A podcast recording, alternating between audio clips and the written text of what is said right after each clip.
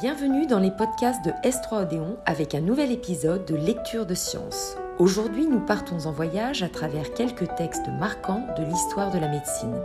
Un florilège qui appellera évidemment une suite. Nous commençons ce voyage en remontant dans le temps. Nous sommes en Espagne aux alentours du XIIe siècle.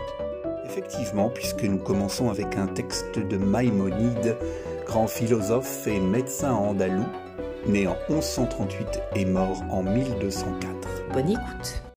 Mon Dieu remplit mon âme d'amour pour l'art et pour toutes les créatures. N'admets pas que la soif du gain et la recherche de la gloire m'influencent dans l'exercice de mon art, car les ennemis de la vérité et de l'amour des hommes pourraient facilement m'abuser et m'éloigner du noble devoir de faire du bien à tes enfants. Soutiens la force de mon cœur pour qu'il soit toujours prêt à servir le pauvre et le riche, l'ami et l'ennemi, le bon et le mauvais.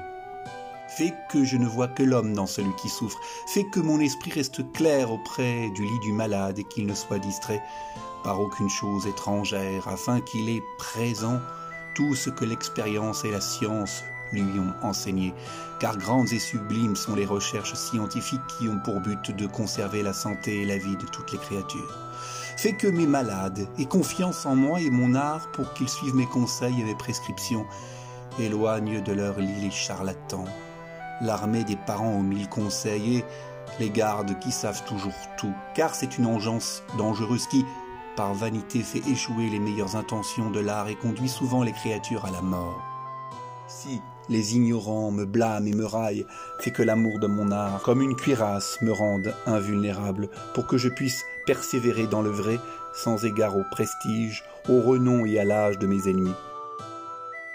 Prête-moi, mon Dieu, l'indulgence et la patience auprès des malades entêtés et grossiers. Fais que je sois modéré en tout, mais insatiable dans mon amour de la science. Éloigne de moi l'idée que je peux tout. Donne-moi la force, la volonté et l'occasion d'élargir de plus en plus mes connaissances. Je peux aujourd'hui découvrir dans mon savoir des choses que je ne soupçonnais pas hier, car l'art est grand, mais l'esprit de l'homme pénètre toujours plus avant. C'était donc la prière de Maïmonide, d'une traduction tirée de du serment d'Hippocrate à l'éthique médicale, thèse de médecine, tenue à Marseille en 1985 par Soulier. Retrouvons Claude Gallien. C'est Claude Gallien, en effet, qui nous parle du médecin et du philosophe. Gallien est né à Pergame, en Asie mineure, en 129 et mort vers 201. C'est un médecin grec de l'Antiquité qui exerça évidemment à Pergame, mais aussi à Rome. On va l'écouter donc dans sa réflexion autour du médecin et du philosophe. Pourrions-nous, à notre époque, citer un homme si détaché de l'argent qu'il se contente de celui qui réclame les besoins indispensables du corps?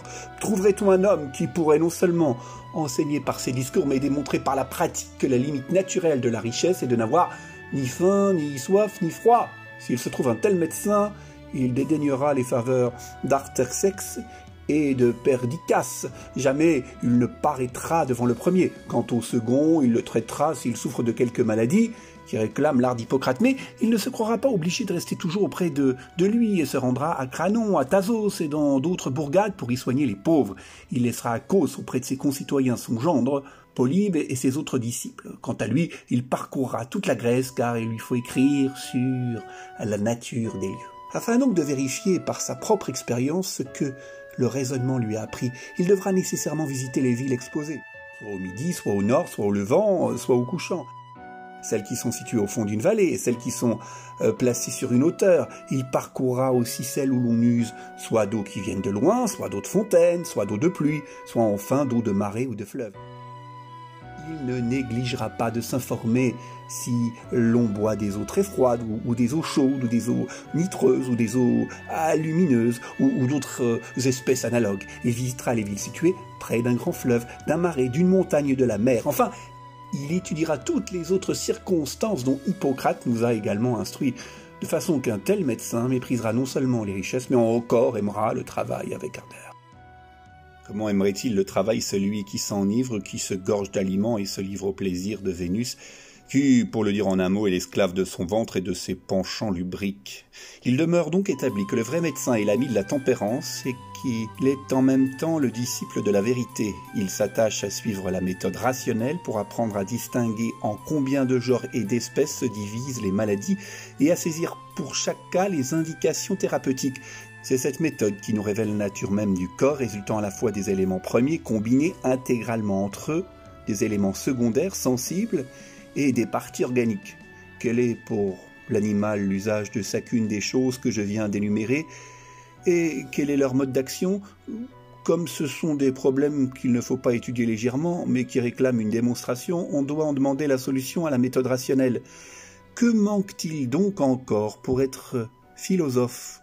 Aux médecins qui cultivent dignement l'art d'Hippocrate Pour connaître la nature du corps, les différences des maladies, les indications thérapeutiques, il doit être exercé dans la science logique.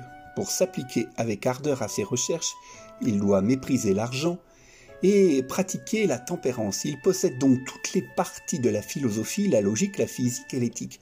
Il n'est pas à craindre en effet qu'un homme méprisant les richesses et pratiquant la tempérance commette une action honteuse, car toutes les iniquités dont les hommes se rendent coupables sont engendrées par la passion de l'argent qui les séduit, ou par la volupté qui les captive. Ainsi, le philosophe possède nécessairement les autres vertus, car toutes se tiennent, et il n'est pas possible d'en posséder une quelconque sans que les autres suivent, comme si elles étaient enchaînées par un lieu commun.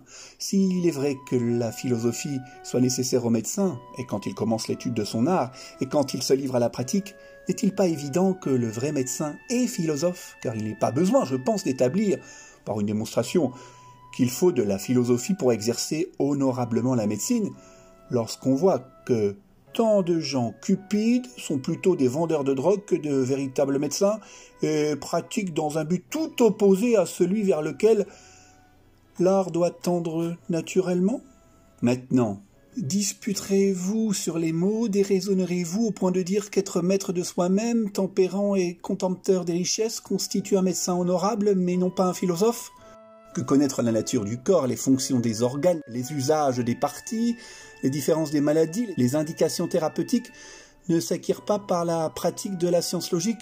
Ne rougissez-vous pas d'être d'accord sur les choses et d'être en dissension sur les noms? Il vaut mieux maintenant, quoiqu'un peu tard, vous montrer sage, ne plus disputer sur les mots, comme un jet ou un corbeau, mais vous enquérir de la vérité des choses. Certes, vous n'oseriez pas dire qu'un tisserand ou un cordonnier peut devenir bon ouvrier sans apprentissage et sans s'être exercé, mais qu'on peut être tout à coup sage, juste habile dans la dialectique et dans la connaissance de la nature, sans maître et sans pratique. Si un pareil langage est impudent, et si l'autre appartient à un homme qui dispute sur les mots et non sur les choses, nous devons philosopher si nous sommes vraiment les disciples d'Hippocrate, et si nous agissons ainsi, rien ne nous empêchera non seulement de lui ressembler, mais même de lui être supérieur en apprenant ce qu'il a si parfaitement enseigné et en découvrant ce qu'il n'avait pas encore trouvé.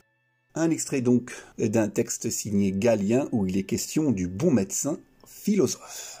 Et puisque nous sommes avec Galien, écoutons justement le serment de Galien.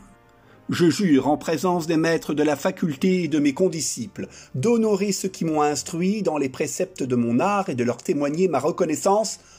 En restant fidèle à leur enseignement, d'exercer dans l'intérêt de la santé publique ma profession avec conscience et de respecter non seulement la législation en vigueur, mais aussi les règles de l'honneur, de la probité et du désintéressement, de ne jamais oublier ma responsabilité et mes devoirs envers le malade et sa dignité humaine, en aucun cas, je ne consentirai à utiliser mes connaissances et mon état pour corrompre les mœurs et favoriser les actes criminels.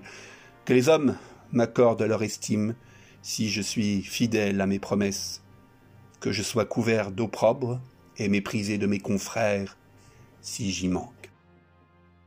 Autre texte évidemment bien connu, le fameux serment d'Hippocrate. Hippocrate né vers 460 avant Jésus-Christ. Voici donc le serment Hippocrate dans sa forme originelle.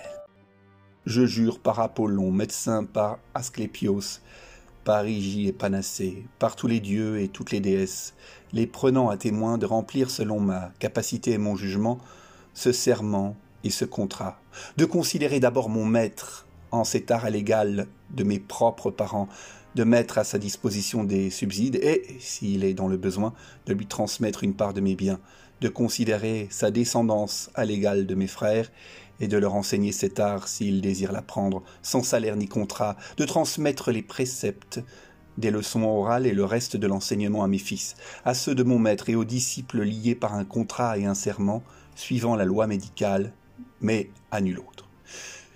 J'utiliserai le régime pour l'utilité des malades, suivant mon pouvoir et mon jugement, mais si c'est pour leur perte ou pour une injustice à leur égard, je jure d'y faire obstacle. Je ne remettrai à personne une drogue mortelle si, on me la demande, ni ne prendrai l'initiative d'une telle suggestion. De même, je ne remettrai pas non plus à une femme un PSR abortif. C'est dans la pureté et la piété que je passerai ma vie et exercerai mon art. Je n'inciserai pas non plus les malades atteints de lithiase, mais je laisserai cela aux hommes spécialistes de cette intervention. Dans toutes les maisons où je dois rentrer, je pénétrerai pour l'utilité des malades, me tenant à l'écart de toute injustice volontaire, de tout acte corrupteur en général, et en particulier des relations amoureuses avec les femmes ou les hommes, libres ou esclaves. Tout ce que je verrai ou entendrai au cours du traitement, ou même en dehors du traitement, concernant la vie des gens, si cela ne doit jamais être répété au dehors, je le tairai, considérant que de telles choses sont secrètes. Eh bien donc, si j'exécute ce serment et ne l'enfreins pas, qu'il me soit donné de jouir de ma vie et de mon art, honoré de tous les hommes pour l'éternité. En revanche, si je le viole et que je me parjure, que ce soit le contraire. Le serment d'Hippocrate, extrait de Hippocrate, Paris, librairie Artel Fayard, 1992, annexe 1, signé J. Jouana. C'était les podcasts de Estrodion avec euh, lecture de science et un florilège aujourd'hui de textes consacrés à l'éthique du médecin. D'autres euh, textes seront développés prochainement dans d'autres contenus, contenus que vous pouvez toujours retrouver sur notre site s3odeon.fr. À très vite.